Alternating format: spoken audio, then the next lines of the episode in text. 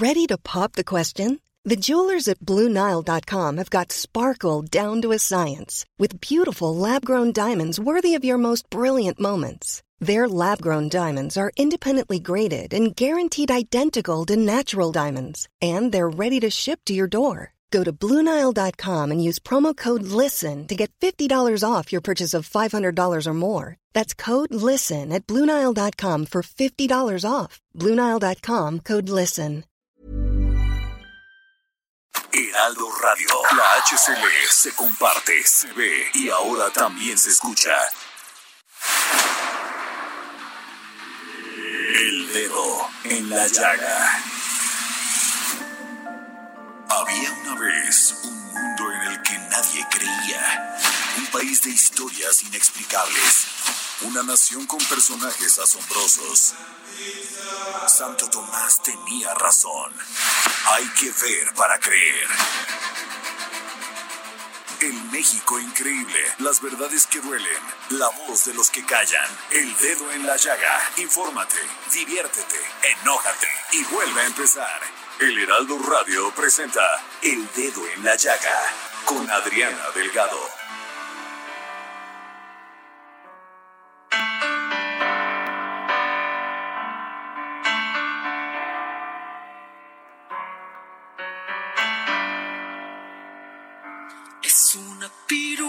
Porque se entregó y eso que enamorada. Él es un fregón porque se la tiró viéndole la cara. Que tuvo la culpa de que la tocaran por su mini falta. No falta el imbécil que diga que ella quería ser violada. Él tiene 50 y se ha vuelto un señor tan interesante.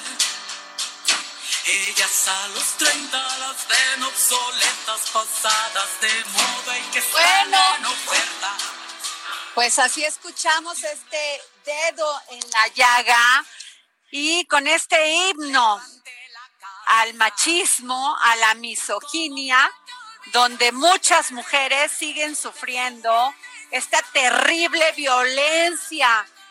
Y sí, lo tengo que decir, en manos de hombres que no entienden que ya esto cambió, que no pueden tratar así a las mujeres que queremos igualdad. No queremos ser mejores que ustedes, queremos igualdad, no solamente en el trato, sino también en un tema muy importante, Jorge Sandoval, que es no ser violentadas. No podemos, no podemos igualar la fuerza a la de ustedes, señores, hombres, niños. Nunca la vamos a poder igualar. Lo que podemos igualar es la inteligencia y sobre ello queremos el respeto y la igualdad. No les pedimos más que seamos tratados como seres humanos. Y en esto les cuento que me dio mucha tristeza ver cómo es posible que 1.227 mujeres han desaparecido en México en el último año. Me preocupó mucho lo que dijo un gobernador, lo voy a decir así con todas sus palabras, el de Puebla, que muchas de esas mujeres desaparecidas es porque se iban con su novio. No, esas no están contabilizadas dentro de las muertas y dentro de las violentadas. Otra cosa es hacer una lista con las mujeres que mueren día a día. Y voy a decir los estados, es Jalisco, Puebla, Nuevo León, Tamaulipas, Chihuahua, Veracruz, que concentran el 40 por, 49% de las desapariciones, según cifras del Registro Nacional de Personas Desaparecidas y Localizadas. Es terrible que no se nos olvide el caso de Ingrid, porque es terrible que pasa algo. Eh, nos olvide, se nos olvida las mujeres. No podemos olvidar esta cifra porque detrás de nosotras vienen otras generaciones, vienen niñas con las ganas de crecer siendo respetadas. Respetadas, quieren crecer con igualdad. Y nos toca a nosotras, a las mujeres que estamos en este momento, que podemos hacer los cambios. Les pido por favor que se toquen el corazón y que sensibilicen a sus hijos, que sensibilicen las madres a sus hijos, a sus hombres, a los hombres que las rodean. Hablen de esto. No es posible, Jorge Sandoval. Qué importante todo lo que has dicho, Adriana Delgado. Muy buenas tardes. Qué tremendo. Ay, ay, ay. Los datos, las cifras que has dado, pues duelen y duelen que sigan pasando y que no aprendamos los hombres a cómo, cómo tener esa equidad con las mujeres. Viva la diferencia, como dicen los franceses, pero, pero esa equidad y ese trato de respeto y digno que se necesita tener con, con las mujeres. No, Jorge, es muy grave, grave porque yo creo que en esta confina, confinamiento, lejos de bajar, lejos, lejos de todas las campañas que se han hecho de sensibilización, no baja, Jorge, sigue la violencia, sigue la violencia y como dice la canción de Gloria Trevi, por llevar minifalda te van a violar. ¿Por qué? O sea, somos seres humanos con un raciocinio, con una inteligencia. No se puede actuar como si fueras animal. Y hasta los animales tienen compasión, Jorge. No puede ser, Jorge, la verdad. Y yo nunca voy a superar como mujer la fuerza de un hombre. O sea, es imposible. No estamos en igualdad de condiciones, ni lo queremos estar. Somos mujeres como estamos con nuestras profundidades. Y ojalá, Jorge, escuchen este mensaje porque las cifras suben y suben, Jorge. Y qué bueno que lo reiteras y lo reiteras este mensaje, Adriana, que tanta falta nos hace, porque no solamente los 9 de marzo, los 8 de marzo, hay que recordar este mensaje. Qué bueno que, que, lo que pones el dedo en la llaga con esto, Adriana Delgado? No lo quisiera poner, Jorge. No debería de ser esta una realidad en nuestras vidas. No debería de ser una realidad en México. Somos un país de gente que la mayoría se levanta queriendo ser buena persona e ir a trabajar y cumplir. Y tenemos valores. No debería de pasar esto. Ojalá, ojalá cambie. Efectivamente, y ojalá que gobernantes como el de Puebla pues cambien su, su modo de hablar, de decir, de pensar y de actuar. Y si quieren comentar este tema con Adriana Delgado, este tema tan importante, ella está a sus órdenes en arroba Adri Delgado Ruiz, que es su Twitter, arroba Adri Delgado Ruiz y también en su cuenta de Instagram. O mandarle un mensaje de voz o de texto a su WhatsApp que es 55 25 44 33 34. Así es, Jorge. ¿Y el tuyo cuál es? El mío es arroba San. Ahí también estamos a sus órdenes. Híjole, pues nos vamos a la información, querido Jorge, y hoy tenemos una sección muy gustada aquí en el dedo, en la llaga, con Samuel Prieto y Oscar Sandoval. Los sustos. Los sustos de la semana. Órale, Samuel Prieto y Oscar Sandoval. Ay, ay, ay. ay. ahora sí está muy de susto, ¿eh? Ahora sí. A ver, el primer susto. Los usuarios de la luz eléctrica han registrado alzas en sus recibos durante estos meses de confinamiento por la pandemia del COVID-19 debido al mayor consumo de electricidad en sus hogares. Se ha visto un incremento en el cobro a los usuarios que han ido del 10 al 80 en los casos de mayor consumo, incluso registran aumentos de 300. Debido a este fenómeno, 4 millones de hogares no apagaron la luz. No apagaron la luz bueno, no la pagaron y no la pagaron durante mayo del 2020, el segundo mes de la cuarentena por el virus SARS-CoV-2. De los 40 millones de clientes domésticos que tenemos, el 10% ha estado cayendo en impago, admitió el director de la empresa subsidiaria CFE, suministrador de servicios, Martín Mendoza Hernández. ¿Cómo ven? Y además de esto, les quisiera decir que le van a subir el tema y el, convenio ya se lo cambiaron a las empresas de energía limpias. ¿Cómo la ven? Pues mira, esto está de un terrible susto porque ahora sigue como diría Daniela Romo, prometes y prometes y luego me prometes y nada. Pero tiene sus dos caras de la moneda. Por un lado, los, los usuarios estamos recibiendo recibos de luz más altos, también porque hemos estado en nuestras casas más tiempo, pero el tema de las empresas, mi Adri, está de correr y no parar. ¿Por qué? Por una sencilla razón. El argumento que ellos dan es que las están poniendo en equivalencia a la economía de Estados Unidos. Porque pues muchas de estas empresas tienen pues como subsidiarias o como empresas mayores a estas empresas. Yo lo que les pido muy atentamente como usuario y como comprador de, consumidor de muchas de estas empresas es que pues entonces también eleven mi economía personal a la economía de los estadounidenses y que a mí me llegue a mi casa, como le llegó a los estadounidenses que pagaron impuestos, en, en si no me equivoco, en el 2018, eh, en Estados Unidos un chequecito por 1.200 dólares. Entonces, el chiste aquí es que tenemos criterios muy escogiditos en función les va funcionando y aquí es muy simple. Quienes vamos a pagar son los ciudadanos, con nuestra cachucha de consumidor en una de estas empresas o con nuestra cachucha de afiliados al SAT que pagamos nuestros impuestos. Así de simple. Ah, que hay que mejorar las tarifas y que hay que mejorar las empresas, eso sin lugar a dudas, pero no a costa así nada más de la gente y más en medio de esta crisis económica. A ver, Samuel Prieto. sí, claro. Mira, eh, además es una cuestión de visión.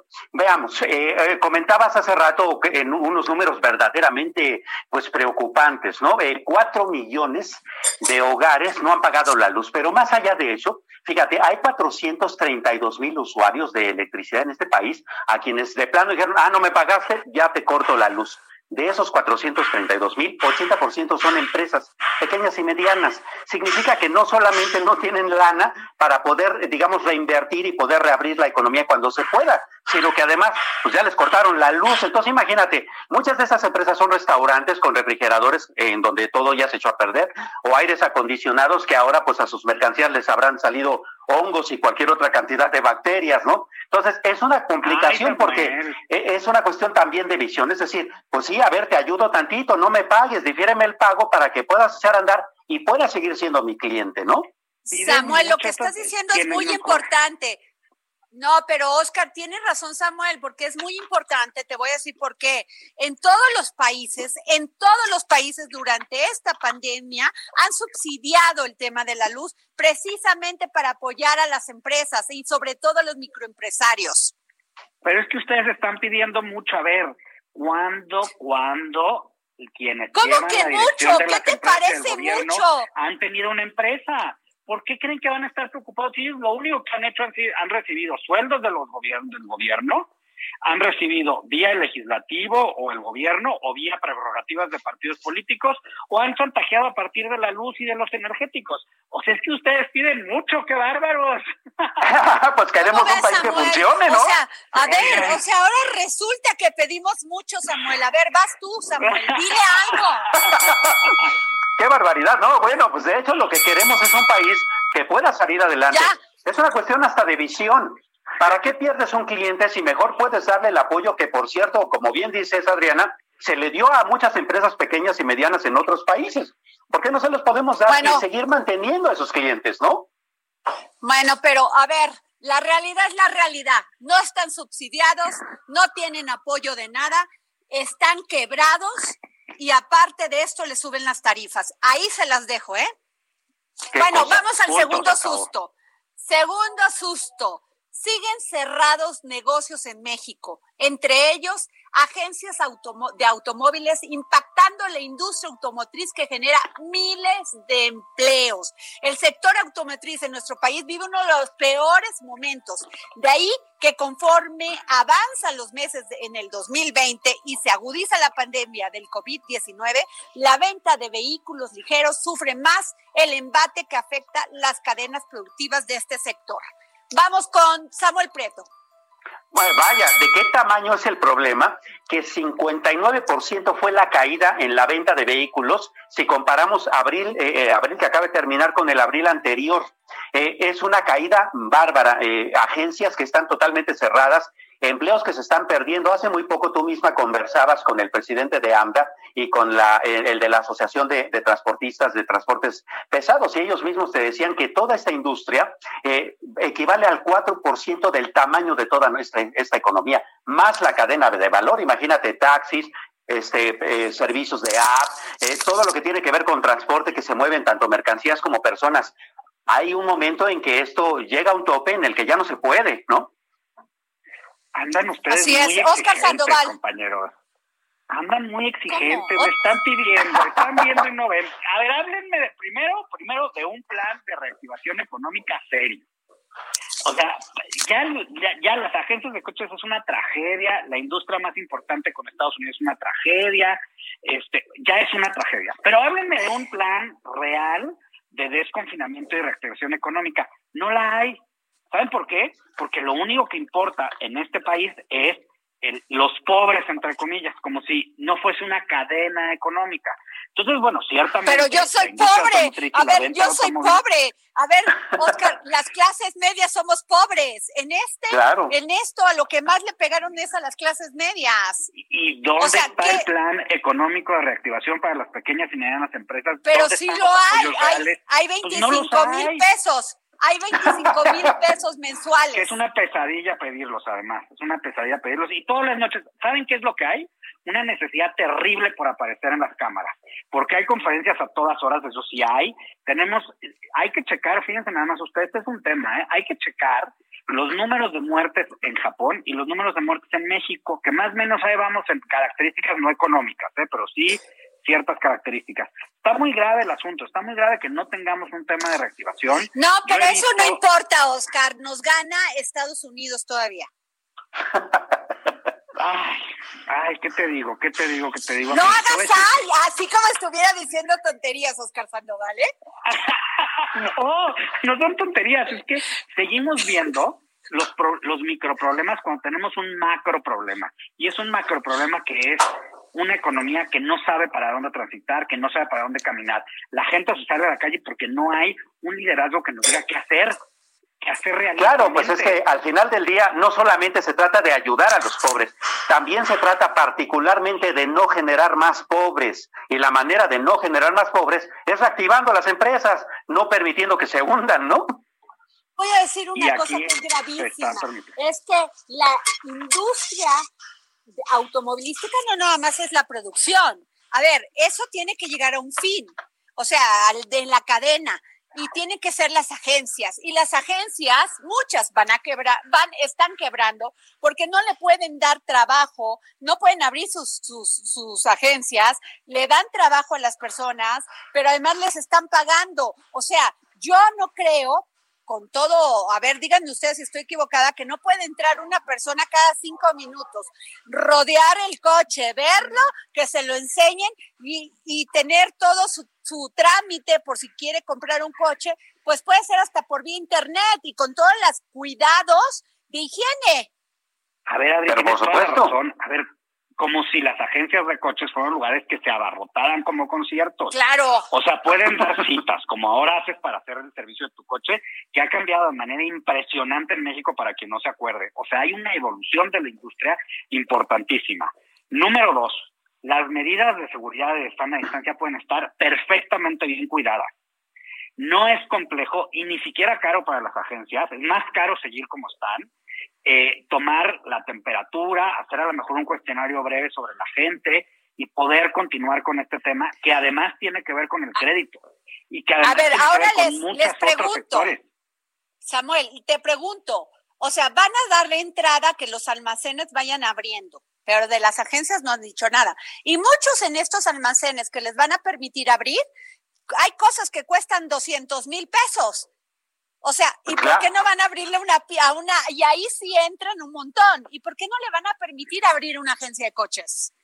Sí, claro, porque además el, coche es una herramienta de trabajo para muchos. ¿eh? No sé, es una herramienta de trabajo para el taxista. Pero ¿cuál es el tema? O sea, que haya tumultos o que o por el precio, no entiendo. Claro, no, tiene lógica. Es como bien dices, tú entras a una tienda departamental y pues sí, te encuentras una camisa que a lo mejor te cuesta 200 o 300, pero también hay artículos de 200 mil, 300 mil que cuestan lo mismo o más que un automóvil. Pero más aún, el automóvil para muchas personas es una herramienta de trabajo. Significa desarrollar también otras. De primera necesidad. Por supuesto. Te voy a decir, te voy a contestar yo, Adri. Se llama desorganización, desconocimiento y desconsideración con el otro. Así de simple y sencillo. Híjole, pues qué tema. Pero bueno, nos vamos al tercer susto antes de que el maestro Sandoval nos dé un toque. Pero, pero, ¿por qué no le preguntamos al maestro Sandoval qué opina de lo que han dicho? Yo coincido con que eh, estas tiendas, estas tiendas no son supermercados, no se abarrotan como dicen, como los cines o como, como los conciertos. Entra uno de vez en cuando y uno debe de tener el gusto de poder ver un coche, de olerlo, de tocarlo, de abrirle el motor, aunque uno no lo entienda. Pero eso es parte de la de, de, esto y es el último eslabón, el más, uno de los más importantes de toda la cadena de valor. Oigan, y por favor explíquenme cuando se descompone el motor de un coche, ¿por qué se juntan tantos hombres alrededor y nomás ven y se preguntan unos a otros viendo el motor media hora como de qué va a pasar y no saben qué decir?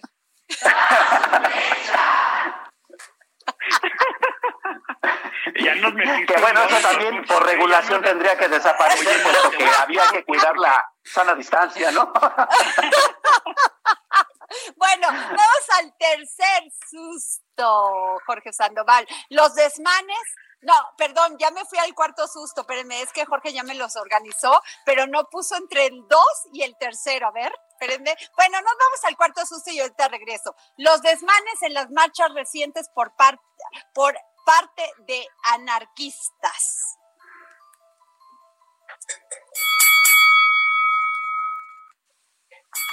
Vamos con Oscar, Sandoval, no te quedes callado. me quedé suspirando, mi Adri, me quedé suspirando porque te voy a decir que, a ver, dos cosas. Me sorprende mucho que en México estemos tomando los ejemplos internacionales y que ni siquiera, ni siquiera los logremos bien, ni siquiera nos logremos movilizar bien en los temas que importan. Los anarcos, pues son lo que son, y siempre han sido lo que han sido, pero sabes una cosa, como también se utilizan para fines políticos, entonces los respetamos mucho y no queremos vulnerar las libertades de los otros, como si el derecho a salvaguardar tu propiedad no fuese un derecho, porque, pues, digamos, yo quiero suponer que son, por ejemplo, vamos al caso de Polanco, que son propiedades pues, de un alto poder adquisitivo, pero pues quiero suponer que no se las regalaron a todos los que viven ahí, ¿no? Que le chambearon por tenerla. Entonces, estamos viviendo en un país en donde tener un cierto nivel económico por el que trabajaste es pecado, está mal y te haces sujeto de vulnerabilidades. Y te voy a decir una cosa. Lo duro es que la superación económica no sucede solamente en las colonias eh, eh, que, que tienen, digamos, un estándar de mayor nivel adquisitivo sucede en todas en donde la gente nos esforzamos y buscamos un futuro mejor para nuestra familia.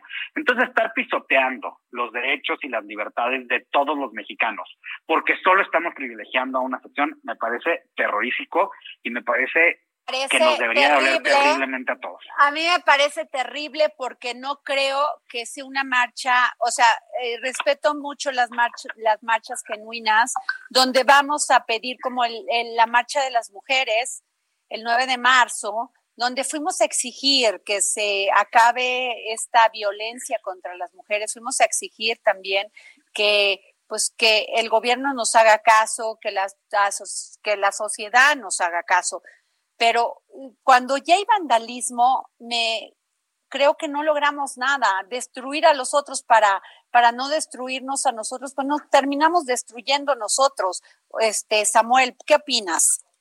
Sí, por supuesto. Eh, eh, lo que pasa es que de repente perdemos un poco eh, lo que tiene que ver con el final, del, el final del, del, propósito. Es decir, el hecho de que alguien tenga más que yo no significa que para que yo tenga más tenga que quitárselo. Significa en todo caso que yo también tengo que generar la riqueza necesaria con mi trabajo para poder tal vez llegar al ideal que sería igualar al prójimo, ¿no? Eh, pasa en la generación de riqueza. Eh, el mismo capitalismo eh, salvaje del que se ha hablado últimamente, que aquí de repente rebautizamos como neoliberalismo, este, nos decía que cada persona, que cada individuo, pues tiene la libertad propia de poder generar la riqueza necesaria.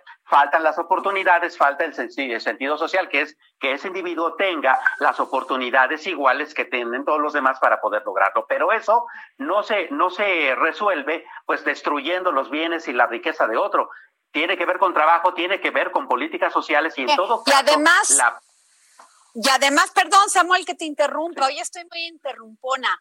El tema es que además que digan que ellos se arreglen con sus propias, o sea, con lo que puedan. O sea, ¿cómo? si pagamos ¿me impuestos. perdóname, porque me voy a permitir aplaudirle a Samuel en esta explicación que dio de lo que es el crecimiento económico, porque necesito que toda la cuarta transformación lo escuche muy claramente. Muy claramente. Que no se trata de que el otro tenga menos, se trata de que todos tengamos más. Así es, y que, y que nos y que tengamos una sociedad igual. Nosotros, la gente que estamos detrás, no somos culpables de que el montón de corruptos haya hecho lo que hizo. O sea, que esos los metan a la cárcel. Sí, claro, eso es vandalismo. Bueno, ya nos vamos a un corte y regresamos porque Sandoval ya me está presionando. eso, mi Adri Delgado Ruiz.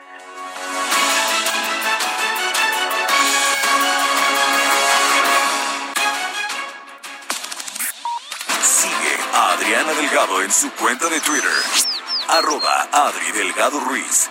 Además, te invitamos a enviar tus opiniones y comentarios en texto o por mensaje de audio a través de WhatsApp al 55 2544 3334. Y si quieres escuchar El Dedo en la Llaga de El Heraldo Radio, en cualquier momento y donde quiera que te encuentres, descarga el podcast disponible en Spotify y iTunes. Heraldo Radio.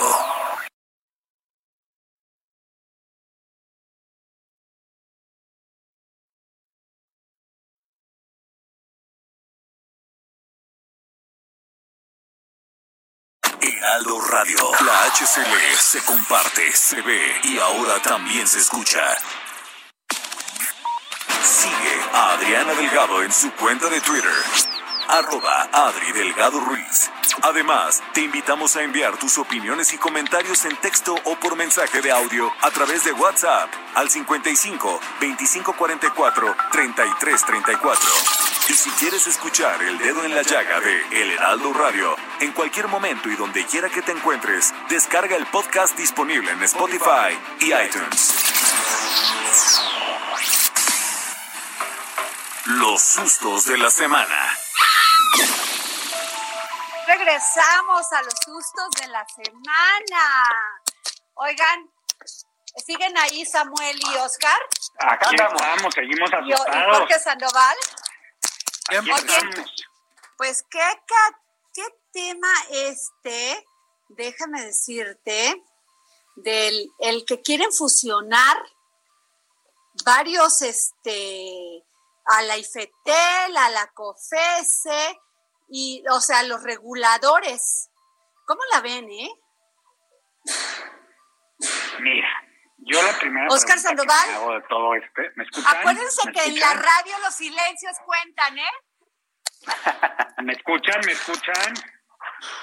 Bueno, ya estoy yo, yo estoy yo como la cantante. Bueno, bueno. Bueno, no hay de otra, Oscar, hay que escuchar. Bueno, a ver, vamos con la fusión de órganos reguladores. Vamos, contigo, Oscar. Bueno, miren, lo primero, lo primero que a mí me viene a la mente es que, pues, digamos, los mexicanos somos muy, muy bien parados, somos muy buenos, hemos estudiado, hemos trabajado. Yo lo que quiero es conocer a los cinco eruditos que van a conocer de todos estos temas que son tan técnicos, tan especializados.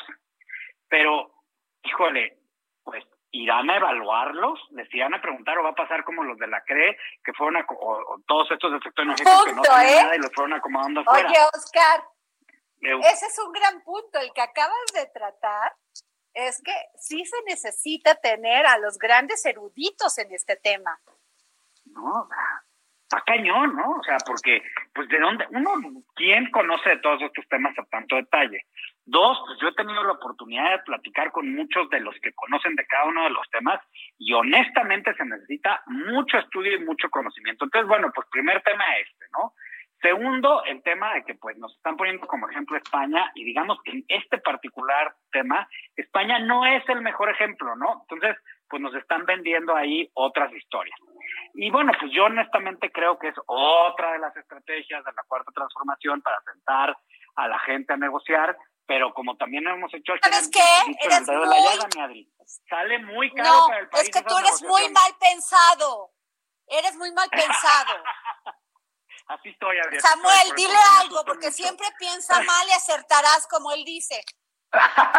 sí, por supuesto, pero eh, eh, eh, es bastante cierto el asunto de la especialización. A ver, cuando se eligen ahora, porque así está en la ley este, estipulado, cuando se eligen consejeros del IFT o de la Comisión Reguladora de la COFESE, hay toda una serie de exámenes que de aptitud que se le hacen a los candidatos, que suelen ser bastantes, generalmente los reprueban, pero entonces los que pasan son los que son propuestos por el presidente de la República en turno al Senado para que el Senado decida cuál de todas estas personas es la que va a tomar este, posesión de, cada uno de esos cargos. En la nueva propuesta, no, en la nueva propuesta, pues ahí hay una terna de cuatro, de tres o cuatro o hasta cinco personas que el presidente va a, proponer al Senado, el Senado entre ellos escogerá y entonces nuevamente regresaríamos a esta eh, práctica que había ah, eh, en gobiernos de secciones atrás, en que los cargos eran más bien de cuestiones políticas y no técnicas. Eso preocupa porque, como bien comentan, pues son eh, temas técnicos muy complejos unos distintos de otros.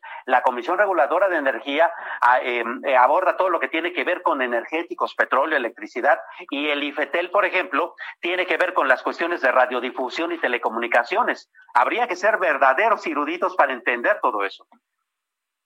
Híjole, pues qué eh, la verdad sí es un es va a ser un ah, pues va, o, pues pues nueva normalidad sí, pero el avance de la tecnología, Samuel y Oscar, no nos pide permiso. Claro. o sea, en un mundo global sigue su desarrollo. ¿Cómo le vamos a hacer nosotros para competir? Pues sí, porque además este, tenemos que eh, eh, igualando, por ejemplo, nuestras normas técnicas a lo que tiene que ver con el libre comercio y todos esos tratados que tenemos encima. Bueno, ah, a ver, Oscar Sandoval. Perdón. No, vas tú, vas tú. Están, están agarrando de pretexto ciertas modificaciones o ajustes que pide el TIMEC para meterse a modificar todo el sistema mexicano. O sea, aquí es nada más cuestión de darle pretexto para que se vayan como hilo de media. ¿Es en serio que tenemos que desorganizar en lugar de mejorar? Pues aquí en este país estamos, ¿Tú qué sabes de las medias? ¿Tú qué sabes de las medias? ¿Has quitado una? Muchas. ¡Ájale! Ay, bueno, a ver, vámonos a otro tema, porque es así, así, recorte de la expectativa de crecimiento de México según el Banco Mundial y la OCDE. A ver, Sandoval. Mira, yo aquí lo que tengo que decir es que lo preocupante es que cada vez que dan un, recorte de la dicen con expectativa a la baja, tanto del Banco Mundial como de la OCDE como de los organismos privados. Y hay que ver que hace un ratito salió la nota de que JP Morgan prevé desplome de la economía mexicana de 10.5% en 2020. Y sí, ciertamente... A ver, Oscar, Oscar, Oscar Sandoval, siempre hemos tenido una plática tú y yo. ¿Por qué las calificadoras, cuando tenían que calificar, gobiernos no lo hicieron y por qué sí califican a este? Porque ya, ya, ese, ese, ha sido, ese es el tema que, a mí me toca favorito en el dedo en la llaga, porque es una discusión muy profunda y hemos criticado mucho a las calificadoras eh, justamente por este tema, justamente porque, digamos, hasta cierto punto califican en función de su propia convivencia de crecimiento. Eh, ¿Qué es lo que está pasando ahorita? Lo que está pasando estaba en quiebra. Lo que está pasando ahorita, te voy a decir que es, están, es, que ellos también manejan un tema de expectativas. Es decir, las calificadoras lo que hacen también es manejar, administrar los mercados en función de cómo están administrando su dinero. En este caso en particular, hay que decir que, por eso digo en este caso en particular, hablan de recortes constantes que andan más o menos en un promedio del 8.5% de caída de la economía mexicana. Y esta habla de, JP Morgan habla del 10.5.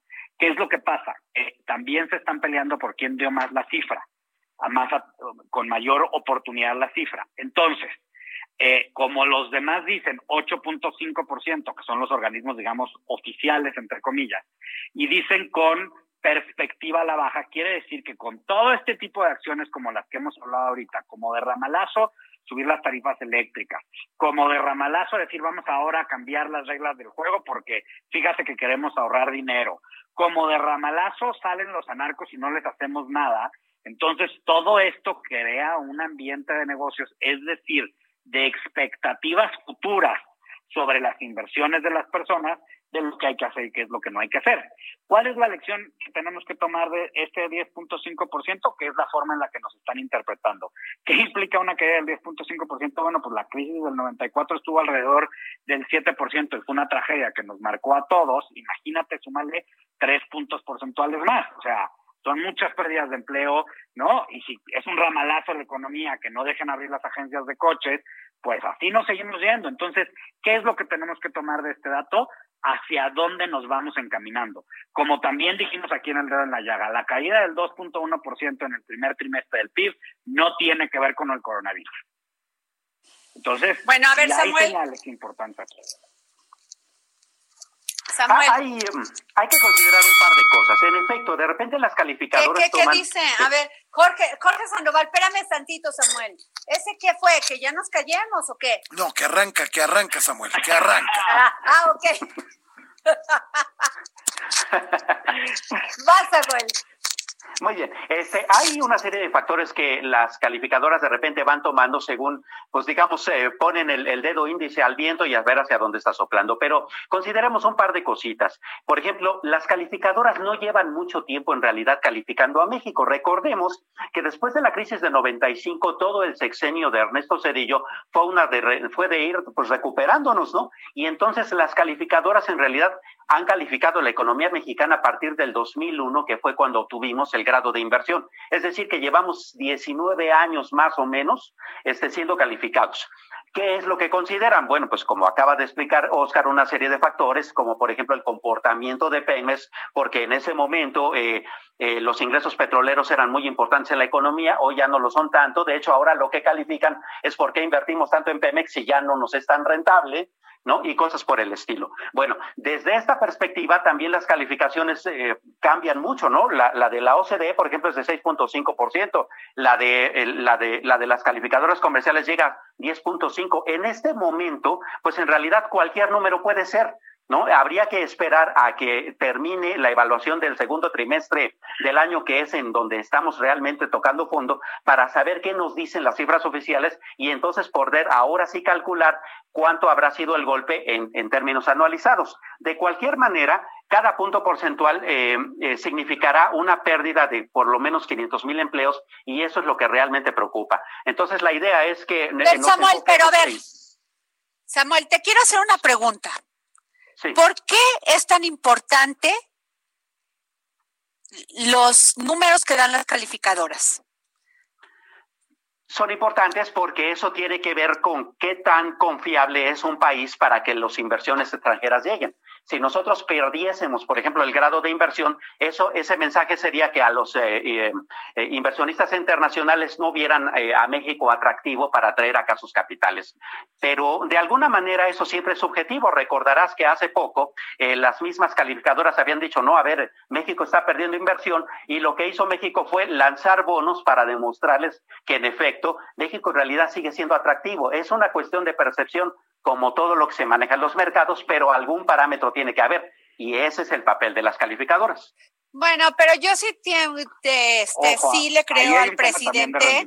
A ¿eh? ver, pero a ver, les quiero hacer una pregunta. Yo sí le creo al presidente cuando dice que estas calificadoras a veces trabajan a modo de acuerdo como les conviene, porque me queda muy claro lo que dice el presidente Andrés Manuel López Obrador, que cuando estaba Pemex en, el, en los sexenios este, pasados, pues, o sea, no había productividad y sin embargo no hablaban de depreciar el bono de Pemex. O sea, ¿cómo? si estaba en las mismas condiciones. Nunca lo han engañado, ¿eh? O sea, las calificadoras son entes privados que cobran. Pero decían que tenía, pero a ver, pero tenía bonos de inversión y les pagábamos un dineral porque dieran la calificación. Pero las calificadoras nunca han engañado sobre ese tema. Aquí lo que estamos teniendo es un referente de expectativa y en las decisiones de inversión no solamente tiene que ver el que el que eh, la calificación, tiene también que ver el rendimiento. Entonces, tenemos que hacer en estos términos de las colocaciones, que sin duda alguna el secretario de Hacienda, que hace su chamba, ha, ido ahí eh, impulsando ciertas, ciertas cosas. Lo que pasa es que la hace muy calladito, eh, es cierto, pero tiene que ver también con el rendimiento. Y no olvidemos que los rendimientos que México están dando, los rendimientos a nivel global no se miden en función de un solo parámetro, se miden en función del tipo de cambio, de fechas de entrada y salida. O sea, hay muchos elementos atrás de estos análisis. Entonces, claramente a la hora que sales con esos, pues ahí tienes decisiones. Y hay muchos tipos diferentes de inversiones. Uno es que tú metas tu dinero al país esperando a un determinado tiempo que el país te pague esa cantidad, o sea, una cantidad que normalmente está acordada en el momento de la compra. Y otra muy distinto es decidir poner una planta o una nueva empresa o abrir una nueva sucursal de tu negocio. Son dos tipos de inversiones distintas. En uno sabes lo que vas a recibir previsiblemente porque hay ciertos elementos de la de la deuda soberana que están protegidos por el sistema financiero mexicano y también el internacional, y otro muy distinto, el que la gente te vaya a comprar, el que no te vayan a robar los camiones, el que abras una, una nueva agencia de coches, que lo traemos hoy muy presente por este tema de que no los dejan abrir, este, es decir, son decisiones muy distintas. Una cosa es decidir comprar una casa y otra cosa es meter tu dinero a un bono para un determinado tiempo tener ahí. Son además visiones distintas de empresarios. ¿En dónde es en donde tenemos más problema en este momento? En las inversiones de los empresarios, en el sector de la energía, con estos cambios de las reglas, en el sector de las telecomunicaciones, porque entonces ahora cinco personas que saben de todo van a decidir cuando en realidad son cosas súper, súper a detalle las que tienen que decidir. Entonces, no lo veamos como un todo, por favor, veámoslo como pues que son también diferentes tipos de inversionistas. Que todos ayudan, todos ayudan pero también cuando salen todos restan. ¿Cómo ven? Bueno, este, entonces, a ver, Samuel, ¿qué piensas? Em, eh, es, cuestión de eh, verlo con cabeza fría. Es decir, eh, necesitamos necesariamente que eh, esperarnos un poquitito, más o menos un mes, a que termine este segundo trimestre del año, que es en el que estamos tocando fondo, y que la autoridad nos diga en efecto cuánto es lo que caímos eh, al tocar fondo. La economía, este segundo trimestre del año, nos va a decir eh, varias cosas. Primero, cuánto caímos y segundo, qué capacidad de recuperación tenemos para el tercer y cuarto trimestre. Y ahí es donde podremos saber exactamente qué medidas o qué tamaño de las medidas no nos funcionó, cuál y hacia dónde tenemos que darle. Eh, porque ahorita cualquier eh, cifra que podamos decir, pues es básicamente un cálculo basado pues en cosas que todavía no están del todo concluidas. Pero, oigan, y ya, este, este no me lo puso Jorge Sandoval. Jorge Sandoval, ¿me estás ahí? Porque siempre te mantienes muy callado. Calladito uno se ve más bonito. Pero tú no estás bonito, Jorge. Pues uno hace su lucha, pues. Oye, a ver, la que sí les quiero es que me digan su opinión, incluyendo a Jorge Sandoval sobre la BOA. Ah. Es la BOA. A ver, Oscar. Pues miren, cada vez, yo no me voy a decir esto, cada vez, no es la segunda vez que el presidente sale y habla de temas de los que solamente él tiene en su cabeza. Y estos salen muy extrañamente junto con otras acciones de la cuarta transformación que generan mucho debate y además se quita el foco sobre temas sumamente trascendentes como en este momento es la cantidad de muertos que tenemos oficiales por el coronavirus. a ver, pero a ver, Jorge Sandoval. ¿Cómo se llaman estrategias de comunicación, eh? A ver, Jorge, Jorge, pero Yo ¿tú creo crees que esto es algo hecho en dónde? Esto es algo hecho en, en, en, en la imaginación eh, con mucha fiebre que tuvo alguien, alguien que pudo hacer pasar esto como un hecho verdadero. No hay nada más democrático que cualquiera se pueda aliar con gente que piense igual. No hay nada más democrático que hacer trabajo político mientras no se viole la ley. Samuel, pero yo sí creo que se pueden reunir, o sea, ¿cuál es la sorpresa? Lo han hecho siempre. Ahí está este el, el, PAN con este el este del medio ambiente, el verde ecologista, o sea, siempre se han hecho alianzas. Me imagino que se reúnen para, para plantear la estrategia electoral. Claro, pues es una cuestión de, estrategia política. El sexenio pasado hubo un pacto por México en que todos los partidos se pusieron de acuerdo, o sea, eso es histórico, pero además es un poco hasta inverosímil. A ver, hagamos un movimiento subrepticio que nadie se cuenta y pongámosle la boa, ¿no? Pues, eh, una víbora que es mala, que es, pues no sé, o sea, eh, es, es hasta irrisorio en algunos sentidos, ¿no? Yo no creo ah, Yo conozco, yo conozco unos malos, malos, malos de la Malolandia, ¿eh? Exacto. Que sí podrían hacer. Queremos nombres. No, no los puedo decir. Pero a ver, Samuel, a ver, ¿no es parte de un principio democrático reunirse y hacer estrategias electorales? Claro, y coaligarse entre partidos y, y, hacer frentes electorales es absolutamente natural. Pues sí, pero entonces, ¿por qué? Pero bueno, ya terminé con usted porque me tengo que ir con José Luis Camacho. Así que no los vi debatir, ¿eh? O sea, nada más así pura complacencia, ¿eh? ¿Verdad, Jorge Sandoval? Queremos Totalmente. Les, se tuvieron mucho respeto. Se tuvieron mucho respeto. bueno, chicos, les eh, gracias, Oscar Sandoval, que eres un gran a este asesor en comunicación, eres un, ¿qué más te puedo decir? Bueno, un, eh, ¿cómo se dice cuando analista político? Bueno, de los mejores que hay en este país. Y gracias Samuel Prieto, que eres un gran periodista, un gran guionista, de lo mejor. Los quiero mucho, nos vemos la próxima semana. Un abrazote. Un abrazote. Bueno, y nos vamos con el maestro José Luis Camacho hasta que Guanajuato. La opinión de José Luis Camacho en el dedo en la llaga.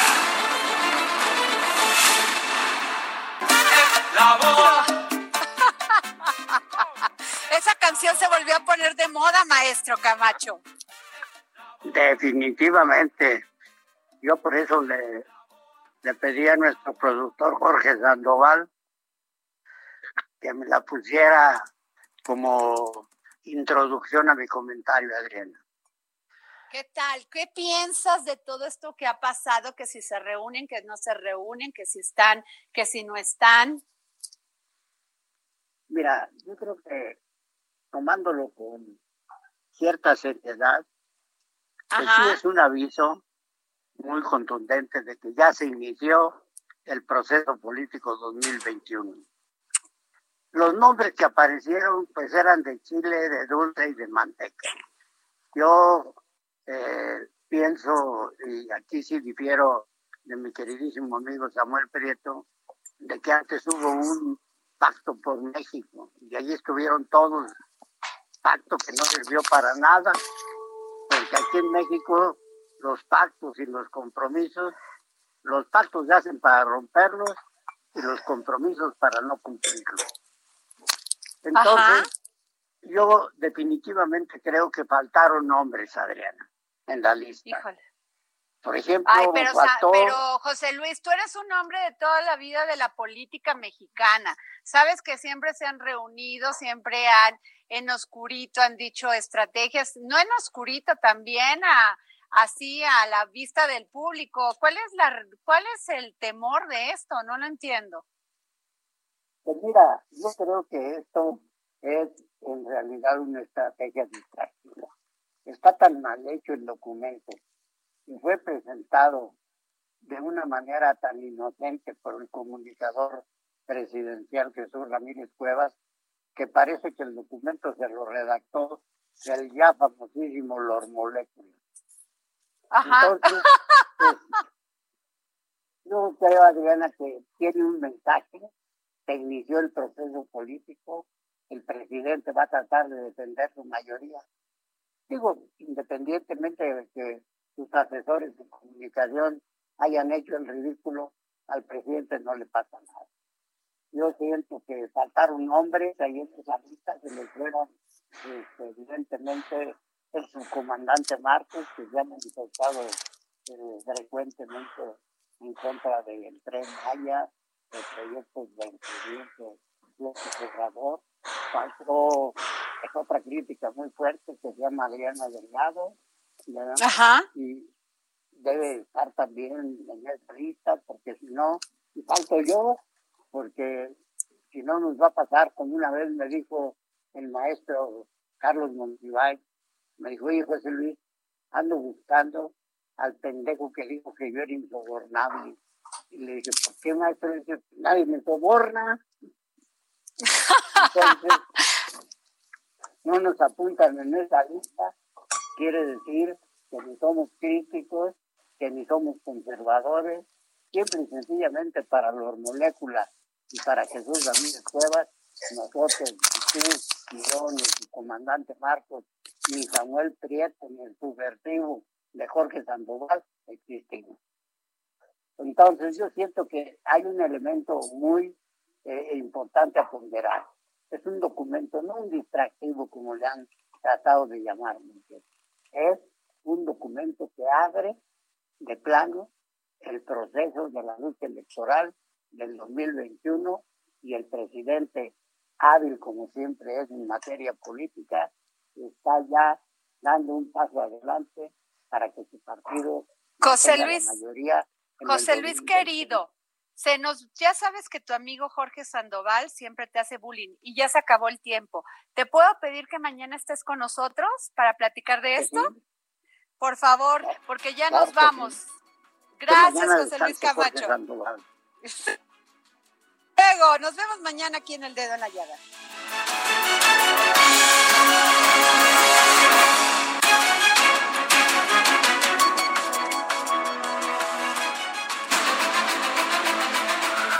Heraldo Radio presentó El Dedo en la Llaga con Adriana Delgado.